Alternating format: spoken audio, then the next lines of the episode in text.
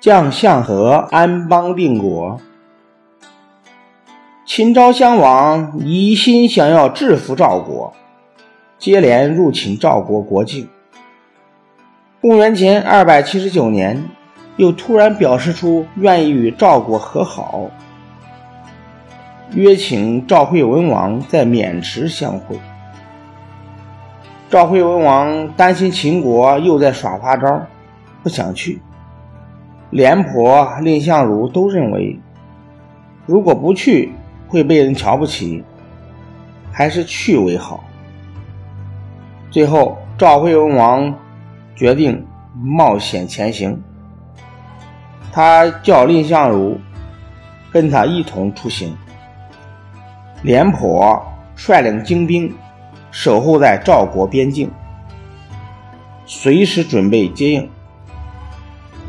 到了渑池相会的那一天，新昭襄王大摆酒席款待赵惠文王。酒席宴上，秦王假装醉酒，让赵王为他鼓瑟助兴。赵惠文王不敢推辞，勉强演奏了一段。秦王马上吩咐史官说：“把这件事记下来。”某年某月某日，赵惠文王为我鼓瑟。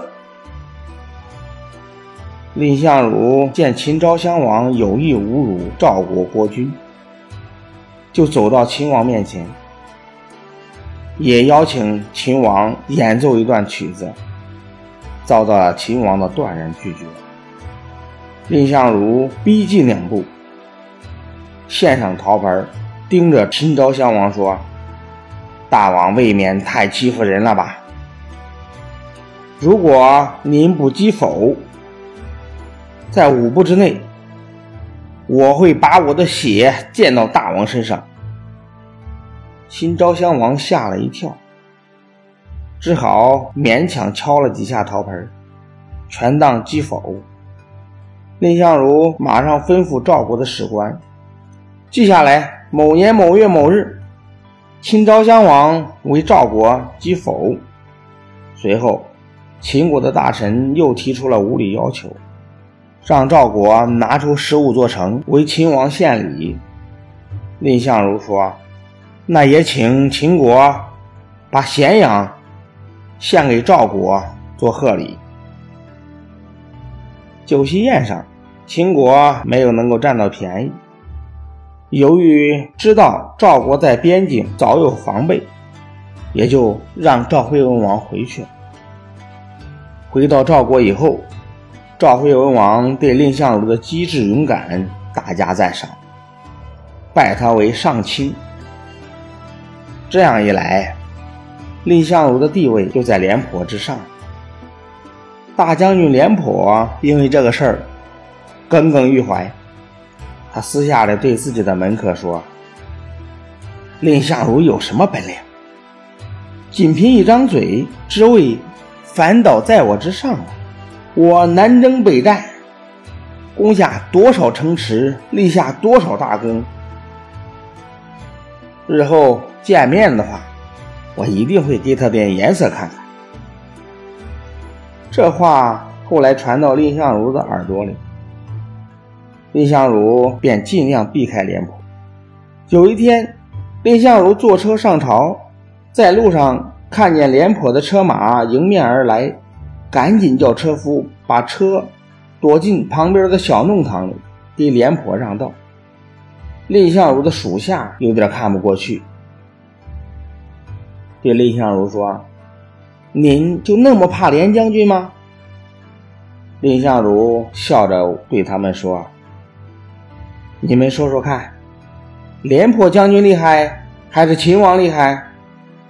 手下们说：“那当然是秦王厉害。”蔺相如又说：“秦王我都不怕，我会怕廉将军吗？”你们想想看，今天秦国不敢入侵我赵国，是因为有我和廉将军在。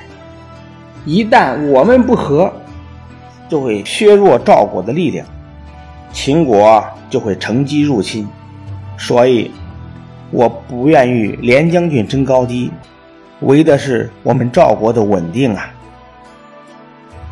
后来这话传到了廉颇的耳朵里，廉颇仔细想了想，觉得蔺相如说的非常对，很是羞愧，于是他脱光了上身，反绑双手。背插荆条，到蔺相如的府上去请罪。